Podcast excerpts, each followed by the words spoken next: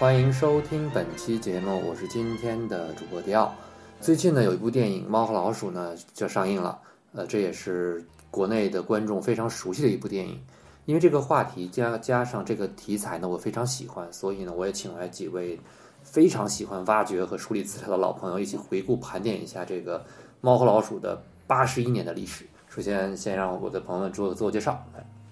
嗯，大家好，我叫面包，啊，以前是从事电影媒体的，现在呢自己创业做自己的小媒体。大家好，我是观众阿福，我比较喜欢老动画和八十年代的流行文化啊。其实听过我们节目的人呢，这两位嘉宾呢已经非常熟悉了啊，因为经常参与我们过去的一些这个历史盘点啊、这个影视盘点的一些故事啊。两个人也特别好玩，特别喜欢就着猫和老鼠系列的话题呢。我们前一段时间还讨论过一次，对，因为刚好面包老师呢做了一在 B 站上做了一个视频，盘点了一下过去这个猫和老鼠的这个历史。对于猫和老鼠，你们自己特别主观的能回忆起来，最开始能够大概看这个片子的时间以及大概是什么样一个场景吗？或者感觉，包括你们喜欢的那个故事啊、人物啊。我其实自己有记忆偏差，我以为我看的是那个央一的，嗯但实际上后来回忆，我的记忆很多都来自央六，包括那个小猫小鼠版的 Tom and Jerry Kids，Kids，对，嗯那个我是我是特别熟悉的卢比。后来我曾经以为央六版的那个比较少出现这个东西，但后来阿福跟我一说，哦，原来也不少。啊，我是印象还是比较深。我是八九年，八九年的时候，那个当时我是在西北嘛，西北地区孩子那地方还是比较偏僻。我们当时那个父母那个厂矿企业都是用卫星天线看，嗯，那是当时有一个台叫云贵台嘛，云贵台。对吧？对，我是看的云南台，啊，云南台当时放了一个动画片叫呃《托木与小吉瑞》，哎，嗯当时都不是不知道猫和老鼠这个这个名字，嗯。就叫托木与小吉瑞。嗯。这个片子我印象特别深，就是有两个画面，那时候啊，同学特别，一个就是呼把那个拳头吹大了，然后当一拳，就是他那个什么表哥还是、啊是吧？啊对哎、那那个那印象深，还有一个就是放那个毒药，记得吧？一滴。啊，滴到那个勺子里，轰一下，然后他们互相喝，就是猫变大，然后老鼠变大，啊看谁更大，结果又变成谁更小，互相追那个。啊呃，这两集我觉得特别，就是他那个戏剧的对比特别强烈啊，我觉得这两集特别，而且特别夸张，所以我对这两集印象特别深。就八九年的时候，嗯我小的时候肯定是在，嗯应该是央视，但我不确定是央视哪个频道看到。呃，我最开始看的还是其实是早些年的版本，就是汤姆跟 Jerry 两个两个角色还都是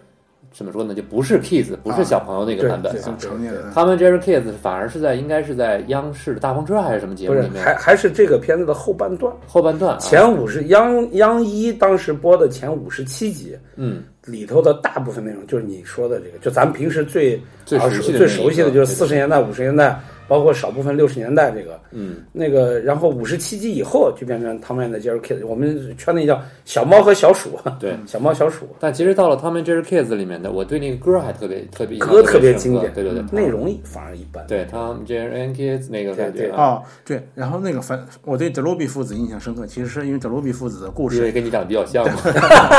比猫和老鼠要好看。对因为德鲁比太阴险了，就是说他是一个扮猪吃老虎的一个对说话慢吞哎，吞的。对对对啊对，啊，正好给阿福剧透一下，没事儿，就是德鲁比在这个《猫和老鼠》大电影里头出现了，哦，他是一个通缉犯，就是一个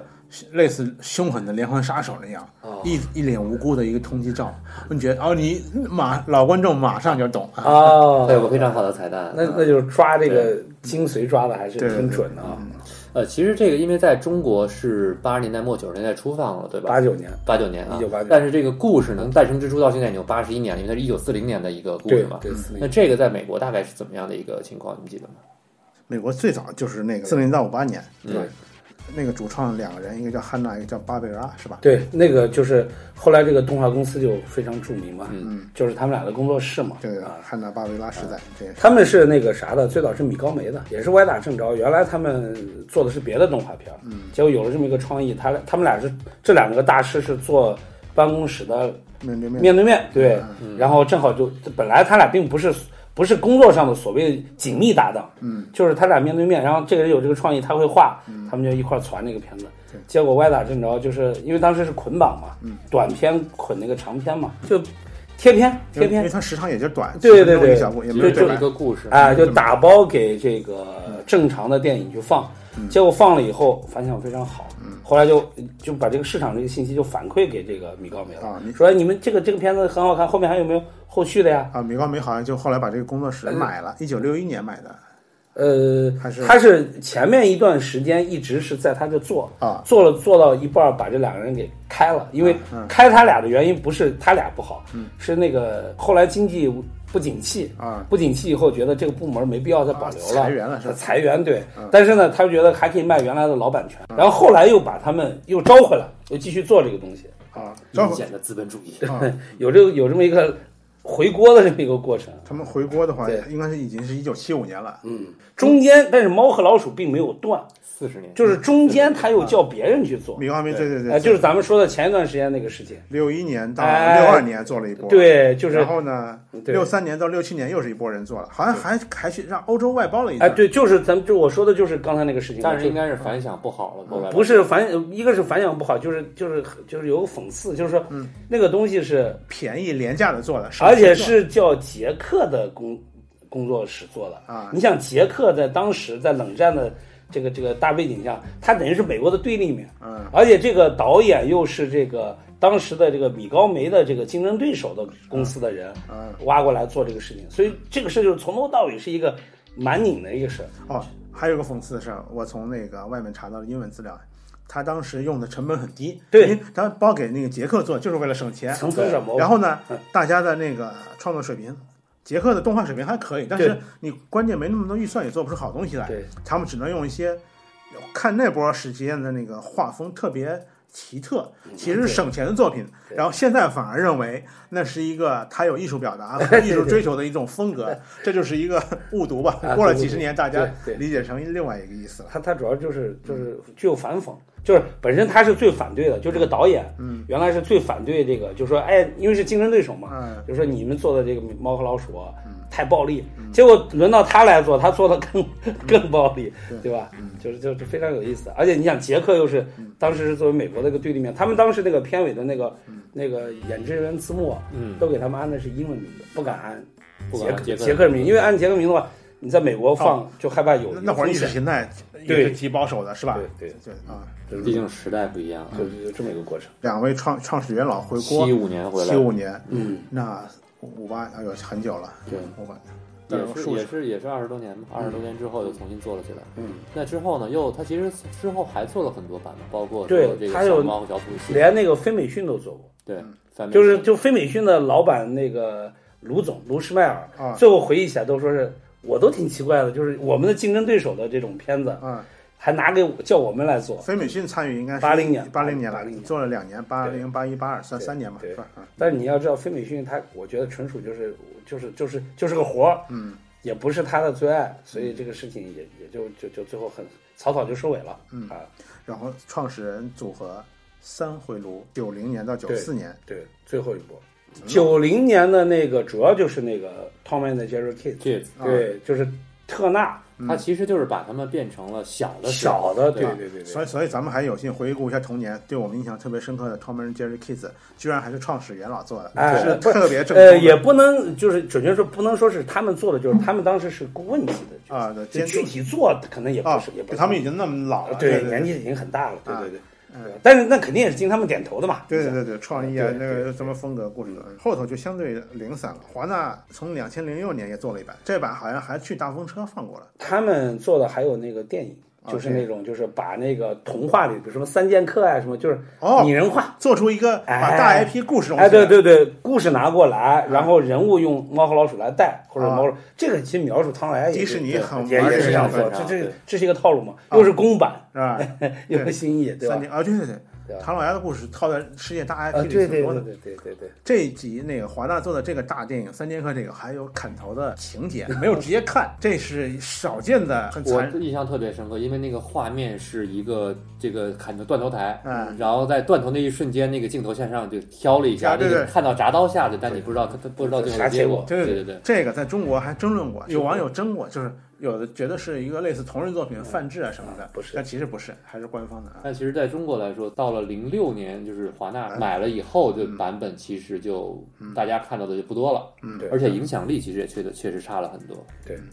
而且后来改用那个 Flash 做了，嗯，对啊，可能很多人反响也没有小的时候那么好。当然，再一个，我觉得那个上色也都是电脑上色了，对，所以没有那种，就像你们刚刚说，没有那个咱们小时候的那个那种味儿，没有那个感觉。不过我有一个很嗯大的一个观点啊，是因为其实零零年之后，在国内已经有太多太多新的作品可以看了。这这这是好东西太多了就是大家已经不会再想去看一个新的一个猫和老鼠的故事。那么，但是其实猫和老鼠在中国的引进，像咱们说，它是在九八九年八九。年就开始，那个时候，其实海外已经有大量的积攒好的一些内容来引进对。那当时是个什么样的情况？猫和老鼠进中国这个事，我觉得是这个所有的怀旧的这种益智动画片、嗯外国动画片进中国非常罕见的一个非常意外的这么一个故事，我觉得还是挺有意思的。就是八九年的时候，这个成都的一个出版社，嗯，从一个高校拿到几盘这个猫和老鼠的录像带，嗯，拿到这个录像带以后，他当时是为了教学用的，他拿来了。拿来以后呢，他们一看，哎，这个东西不错，因为当时中国有一个特别重要的一个历史背景或者时代背景，就是中国没有加入国际版权公约。对博尔尼公约就哎，对，没有加入这些东西。92年才加入对，九二年才加入。对，所以呢，就是他们就把这个东西就直接做成图书了。啊，本来你做成图书这个没有毛病，嗯至少刚刚才咱们俩还讨论过，你可以叫未授权，对对对但是你不能违法不叫不叫非法出版物，因为它是合法出版物，因为没有还没有加入。对对对，而且是正规出版物出，没错就，是出版社出。中国著作权法也是好像也是也是九零年以后才有的才，对嗯。那么在这种情况下呢，这个图图书就出版了。但我觉得这个出版社它很有 很有头脑，嗯就是他给全国的各地新华书店推这个图书的时候，嗯他是反着做的，他是说这个图书啊配的还有录像带，对你们呢当地这个新华书店你卖这个图书可以把这个录像带。给到那个你们所在的地的电视台让他们放这个片子，促销促销你这个这其实是反向的。所以中国第一波猫和老鼠的粉丝看到的是广告，哎，对了，其实这点有点像变形金刚这。个和变形金刚哎，对是一样的。对对对对，但是问题是，变形金刚是一种很很成熟的一种操作，嗯这是一个歪打正着的这么一个一个过程。也是很有商业头脑的。哎，对，但是但是一般人他不知道这个事儿。后来是因为我们看了片尾的字幕，然后我们去问了当事人，嗯他们才跟我说说。所以说这个事情是所有的这个引进动画片的，可以说不是一个很很正式的引进。所以我觉得你们把呃猫和老鼠如果归到九一年。其实应该是更准确的，九一年更，因为其他的片子也有说，比如说像机器猫也有，就是九一年央视也播，但是八九年的时候广东电视台也引进，但是大家都认广呃中央电视台，那是因为影响力大。对。但是呢，你不能说八九年广东台引进那个就不不正规，它也正规，它只是规模小，影响小。但是我觉得具体到猫和老鼠，我觉得八九年那个事儿可以说是首播，但是正式引进，我觉得归到九一年比较首首播也不知道影响了多少人。哎，对，九一年比较合适。所以说九一年到二零二一年，我觉得今年上映也也是也挺好。那咱们这么说，正好九30一年其实九一年引进，如果没有八九年这么来这么一波，九一年也不一定啊会真的有。可能是这样，因为哎因为也有可能。从中国来说，那会儿见到外面的那个好好东西不多，但实际上在世界的大宝库里头，可选择的优秀动画片挺多的。对，我们现在只能揣测了。当初央视在挑片子的时候，对，叫个谁？把前两年播了一个在全哎国各地那个好挺火的，那正好，我们引进那个。对，那个太少，现在我们给它弄弄大了。所以这是一个偶然带来的必然，是吧？哎，哎那这这个这个有道理。而且其实就是稍微，我其实想把这个话题往后移，咱们嗯待会儿可以详细再拖。但我在这儿说就是在于，其实国内有很多海外引进的故事，在国外在国际上没有那么知名，但是到了中国之外，中国之后呢，反而变成了非常知名的。猫和老鼠，我觉得算一个。嗯嗯。恐龙特级可赛号绝对算一个，对对吧？啊，但是我觉得猫和老鼠和可赛号不还不太一样，在于就是可赛号鼠还是更可赛号属于在日本不咋有名，在中国特别有名。对猫和老鼠是在国外就挺有名，在中国更有名。而且一会儿咱们不是会探讨到对对，对它还以各种不同的具有中国特色的形式版对版本来传播更有名啊。你这么说，我想起了追捕也是。啊，对，追捕，在那九一年九一年这个引进之后呢，在国内呃上了几年，因为其实我们经常现在说童年回忆，童年回忆，往往说的是一代人的童年回忆。对对对，但是猫和老鼠很特殊，我认识很多朋友，比如你们七零后啊、八零后啊、九零后三代人，每个人都说这个是我们的童年回忆。哎对对对这个事情是怎么来的？就是猫和老鼠这个东西特别特殊，它有三个三条线。嗯第一条线就是刚刚说的中央电视台，嗯中央电视台九一年引进，嗯虽然就这一波它时间也不短，因为它第一它放了三年多，对，从九一年就放到九四年，你想这个就就可就就跨了影响力在影响力就很大了。在放中央台是覆盖全对它，因为我们最早期的这个益智动画片里头，就包括米老鼠和唐老鸭，嗯包括呃同期的机器猫，都没有集数超过这个。这个播了一百三十多集，还还重播了大概三十集，嗯就是总共播了大概前后播了一百六十集。这个在呃所有的动画片都没有没有那么长的，这是一，这第一波这个记忆力就很深刻，对吧？第二就是这个片子又分，刚才说了分前后，嗯前五十七集是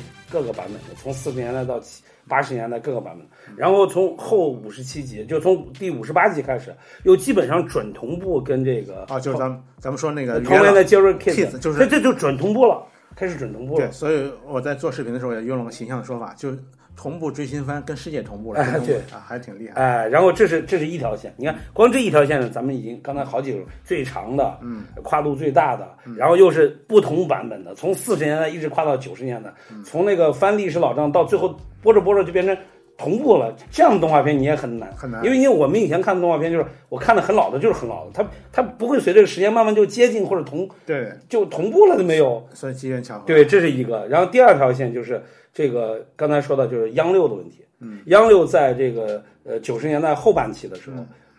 频繁的播这个东西，这是一条线。还有一个线就是我可以说说我的经历，就是九六年的时候，我九六年开始，九五年还是九六年开始看 VCD，、我看的第一张 VCD 就是《猫和老鼠》，因为这个东西好做呀，因为它没有没有没有那个没有不用配音，也不用打字幕，对基本上就是你默只要片看。刻就刻录能对刻多少，所以很多人也有很多像我这样的人是最早接触的 VCD 的第一波作品里头，其中之一就是那汤姆·的杰瑞。那其 其实这就要说到，其实跟改改革开放又有关系了。哎，对对对，市场经济，然后呢，大家有什么挣钱卖做什么。哎，然后中国人发明的 VCD，对中国人 VCD 卖的贼火，对然后然后家庭影碟机把整个的作品带入了对对对对那会儿又没有互联网，又没有手机，所以 VCD 是一个家庭娱乐的一个最核心终端的产品。所以我觉得刚刚迪奥说的那个事儿，其实不是说针对某一个年代的人，是就这几个是搅和到一块儿，然后这个片子又杂，版本又多，反正就成了几乎那那三个年代、那三个时代的所有人的童年回忆了。反正我认识很多零零后，他们在跟我聊的时候，他们对汤姆和杰瑞这个片子其实印象没有那么深。嗯，包括其实我认识到，比如九五年以后出生的人，嗯，他们都没有那么有有个别人吧，都没有那么深的印象了。嗯对他们可能看的是碟，就我问我办公室的九五后的看过这个对。碟，还有 DVD，还或者那个央六可能也看过，我不要印象啊，可能重播过。那一波人有可能，我觉得可以跟我们在另外一个事上同步，就是在零五年前后那个方言版的时候，啊，那个我们也爱看，对有些小朋友也看，对吧？其实顺着这个话题，我就想把这个咱们说在中国落地这个花絮的一些这周边一些周边新闻，你看福哥你还有什么？但是在我觉得这块儿呢，咱们看看有什么想起来再随时补。嗯，但我觉得到这一部分呢，就不得不讨论一下猫和老鼠为什么在中国这么火。就比如说用某乎特别流行的一种说法，当我们聊起猫和老鼠，我们到底在聊什么，对吧？嗯，就类似于这样的一个讨论。我为什么会这么说？就是猫和老鼠在中国实在是火的超超过其他 IP。超过其他的形象。对嗯你不能说，当然我不能说是猫和老鼠火过迪士尼，那倒不至于，对吧？毕竟迪士尼持续这么多年，耕耘这么多年，米老鼠还是非常深入人心的。它在某一个阶段可能都不是最火的那个，嗯，但是它始终能保持一个很高的热度的片子，我估计就很少有。就感觉它始终在始终大家对认知的形象中的一线，哎，对对对对对吧这个这个是是这样不能说我不能说它是顶流的，对，不是顶流一线。，对，但从来没掉过队他从来没没掉过队，对对嗯。你别的东西都是有有，你就甚至像变形金刚这样的东西，嗯就是它有高潮，它有低谷，然后它可能又回高潮。我说一个特别小的细节，就是因为我比较喜欢各种周边啊、玩具啊相关的东西。其实猫和老鼠在有这个呃，就是电影之后呢，其实很多国内的品牌方开始去尝试说，哎呀，猫和老鼠这么老了，我们要不看看买个授权试试看吧，然后买买做了一些产品嗯，但是到最后你会发现卖的非常好。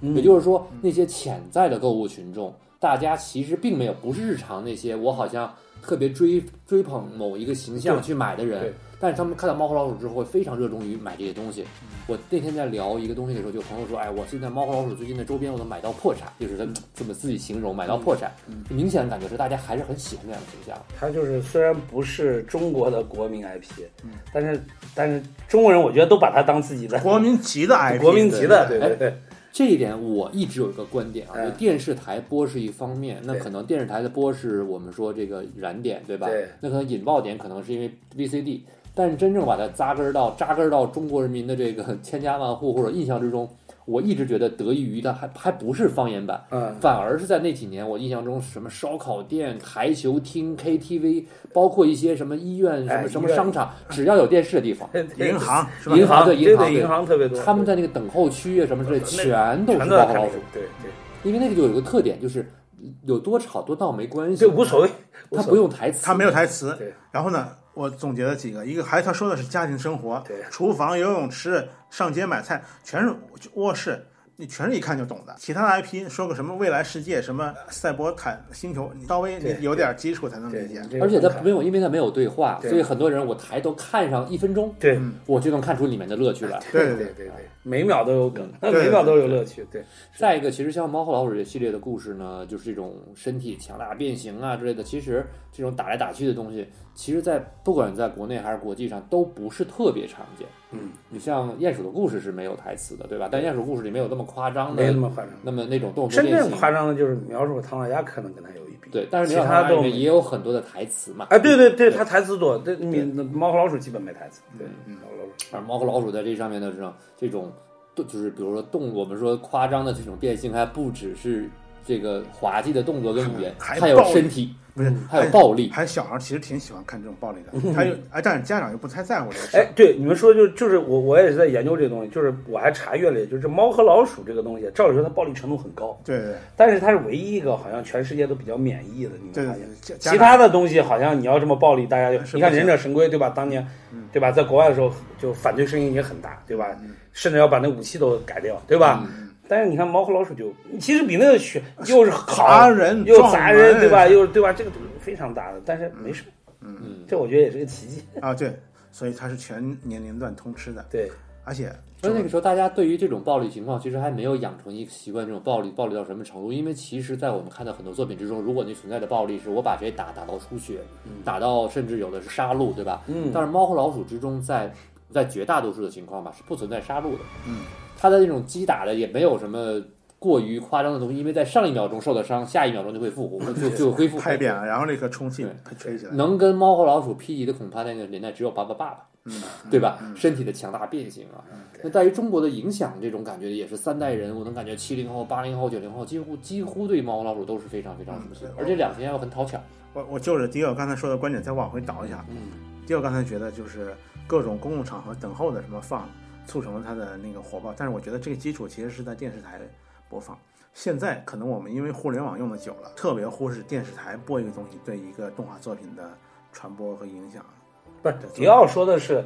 广度上的那种，对对对对，我说的是撒总，对，因为就是对对引爆靠的一定是电啊，视台。对对对嗯对，在现在，其实，在动画行业呢，我们经常聊动画行业有三板斧。动画行业的三板斧就是什么？第一，就是这个有先后的。嗯如果想让一个动，就是这是一个不二的法则，就想让一个动画火，在中国，即便是二零二一年，嗯也有三大板斧，三板斧。第一就是，呃，你有你你能够上央视；对对第二个呢，就是你能够上上上上网络；对第三个呢，就是你能你要能把你的东西卖到各大的这个玩具渠道里面，对，你就一定能够火。嗯但是往往大家都舍在第一步。嗯对嗯对。对对对，因为迪奥这个我印象很深，就比如这说的很就比较典型嘛，就是什么呢？比如像我儿子，嗯，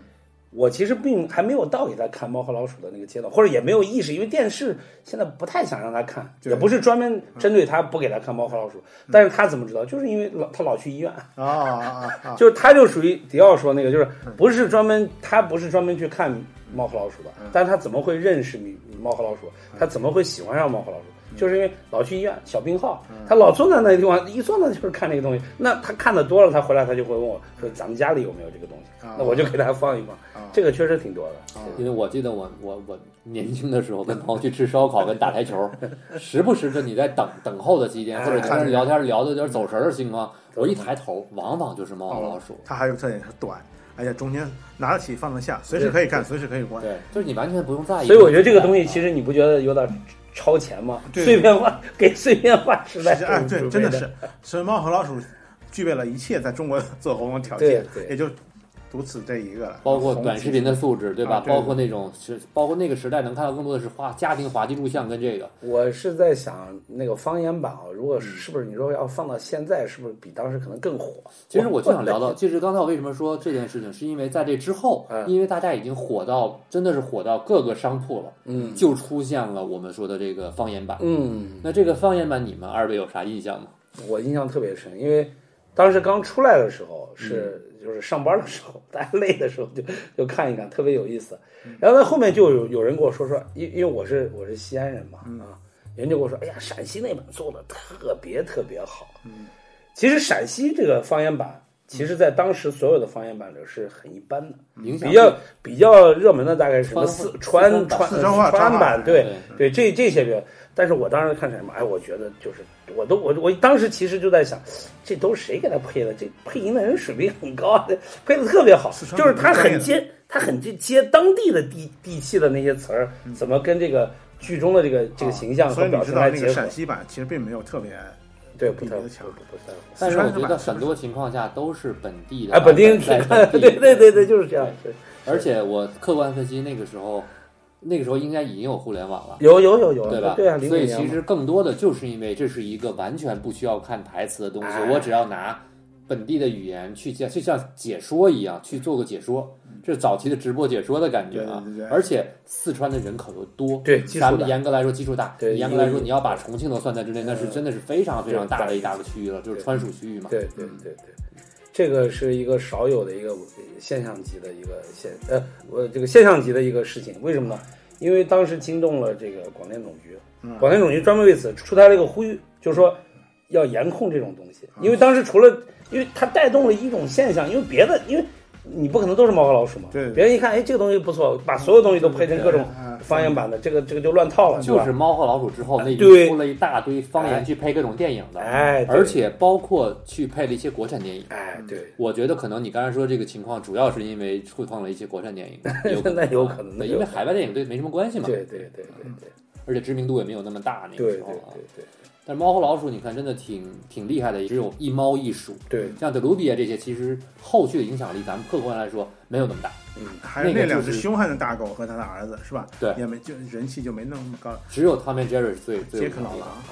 对然后这克麦克这麦啊，这两个形象呢，其实就变成了大家对于一提猫鼠游戏啊，猫和老鼠脑，只要浮出这两个动物往上一拼，嗯就能弹出来的最前面的几个形象之一了。嗯啊，应该没有什么太再比这个更更有知名度了啊。那在这种情况之下呢，其实我觉得，呃，今年的这个《猫和老鼠》的真人电影，现在咱们三个里面就是福哥没看，我没看，啊我准备上映后看。对，是咱们应该到时候看一对，还是还是很有趣的啊。咱们其实我觉得这个这个片子在这儿呢，其实挺值得一说的，因为这个片子呢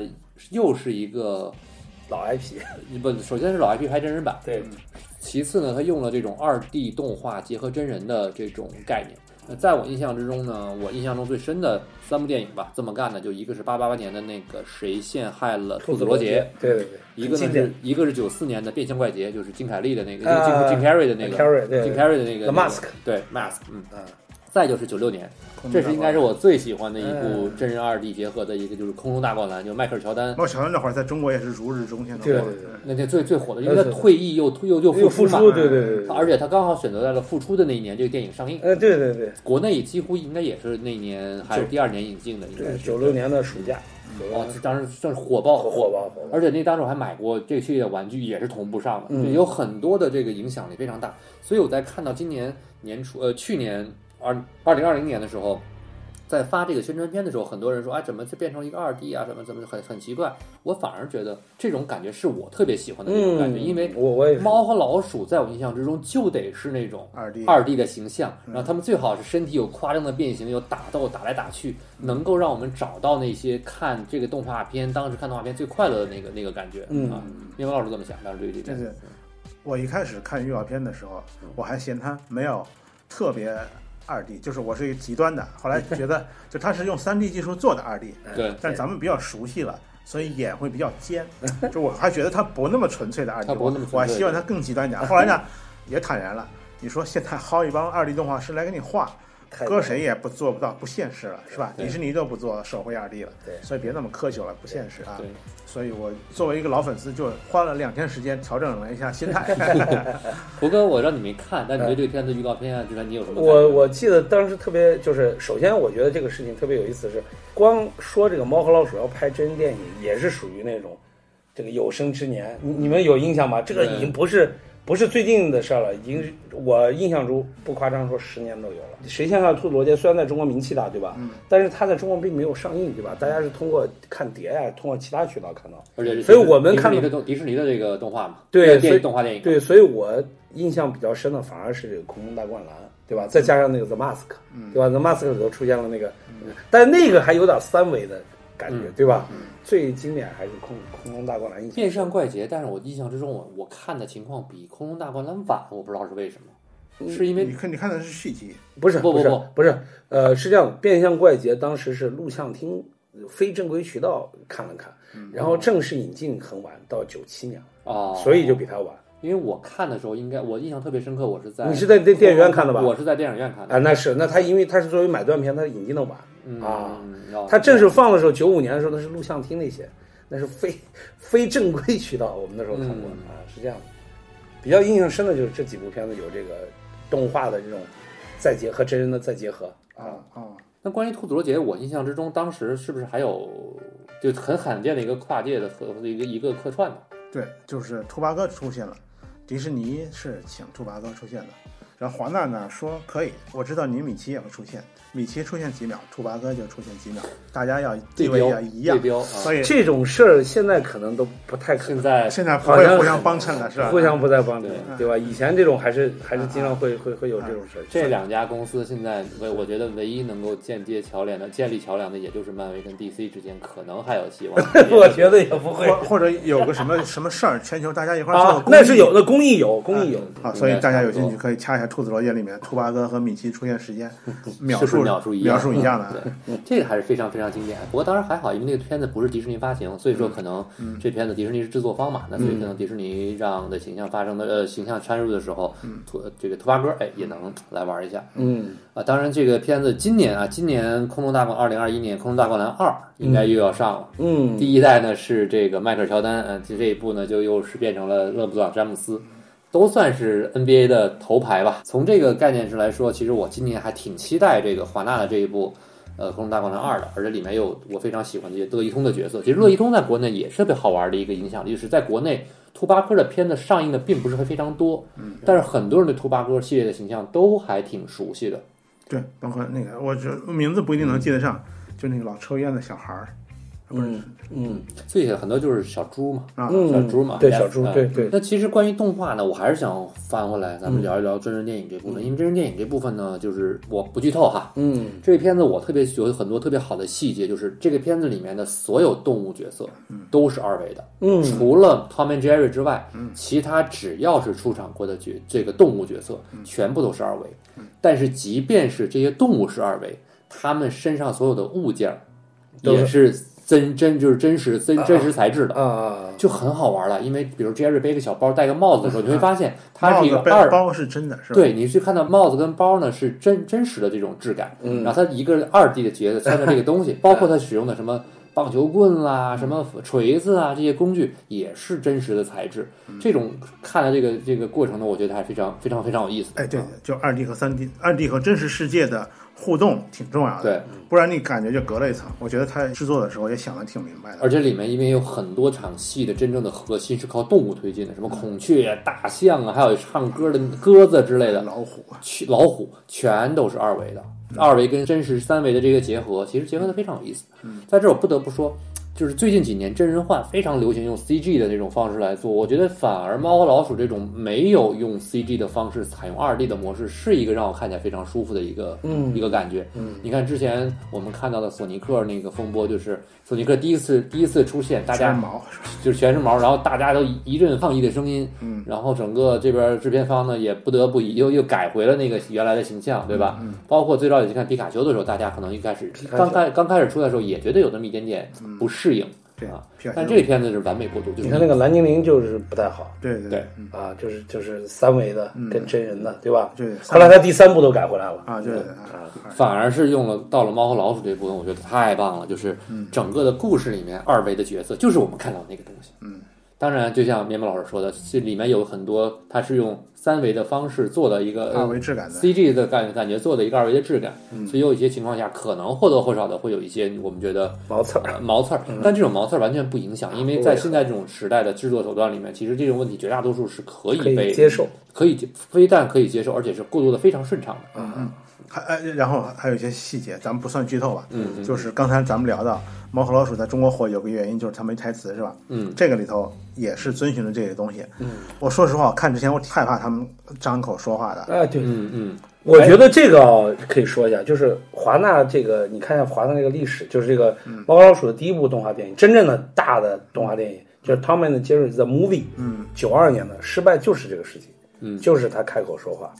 但其实就你看这一点来说，这个电影里面还有个特别好的体现，因为女主角，嗯，她还特地说了一句：“我知道你们两个不会说话。”啊，这一点提示点特别特别的好，就是他告诉你为什么猫和老鼠不说话啊。他们一直在，其实这反而是好的，因为嗯他们两两个角色不说话，他们一直在用语言跟呃一肢直用肢体肢体跟动作来表达语言，嗯。其实反而会让大家看得非常开心。嗯而且这个片子，因为其实整个的这个动画小组，他们我印象中应该有将近三十个人，可能二十九个人还不三十个人。他们整个呢也是猫和老鼠系列的粉丝嘛，他们其实是有大量的过去的这种做这个这个手素材啊去去看的，但是他们也创造了大量的手稿。嗯，前期拍摄好像用了一万五千张，嗯后后期拍摄呢大概每周大概有这个等个大概九百张，总共新增了有两万五千张。换句话说，等于在将近有四万张的手稿，这一点是非常非常难得的。嗯，中途看到那些哎呦熟悉的那个两人的斗殴，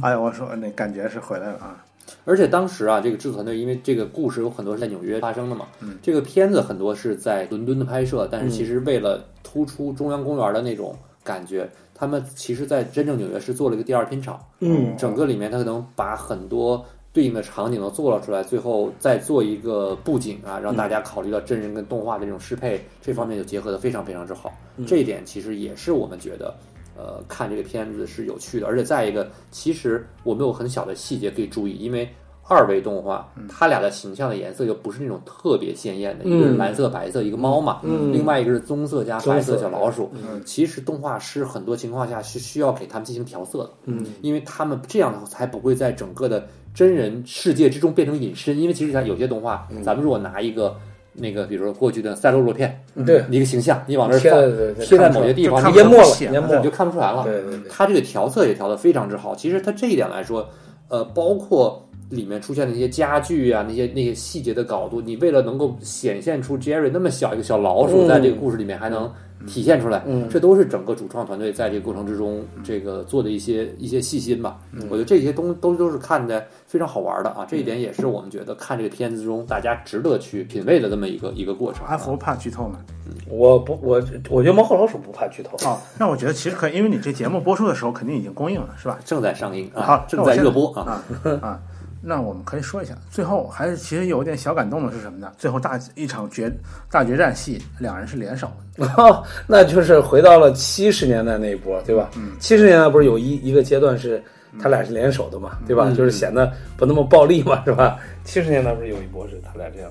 这个这个片子你们看过以后，觉得在中国的这个票房预期会怎么样？说心里话，这一点就像我们我我刚才说，我没有想到猫和老鼠周边会卖的这么好的一样，啊就是我真的觉我会，我之前会觉得这样的一个动画跟真人结合的电影，可能票房不会特别的高，嗯但是现在有一个不不不定因素，嗯就是中国老百姓对于猫和老鼠太熟悉了，嗯这一点会不会造成大家说，就是去电影院里看一下这个片子的一个一个动因吧？嗯啊，还有就是春节档的几部片子还卖的正酣呢。对。那个我怀怀疑我我害怕，我主要是担心他会不会把这个红利吃透，对吧？这个然后你就就有点透支，对吧？对对有个我我就担心，因为因为我觉得就是我总觉得去看猫和老鼠的，就跟你说的，我判断不好，我我想会不会成年人还多一些？哎应该是成年人，我我觉得你说有多少家长是一定要带着孩子去看这个的，倒未必吧，是吧？对对对，我我我我会带我女儿去看看，让她体验一下这个真人电影和这个动画的结合的感觉。而且这个片子，我觉得为了能够还原出呃很多对于猫和老鼠熟悉的这种感觉的一种共鸣吧，他做了真的很多细节。刚才我说的，不管是 Tom and Jerry 还是临时演，就是一些什么什么大象啊、老虎啊这些动物，包括金鱼跟蝴蝶，我印象还有金鱼和蝴蝶，嗯，全都是动画的。嗯，这一点特别好玩。他生活在真实世界里面，他不是说我只在乎 Tom and Jerry，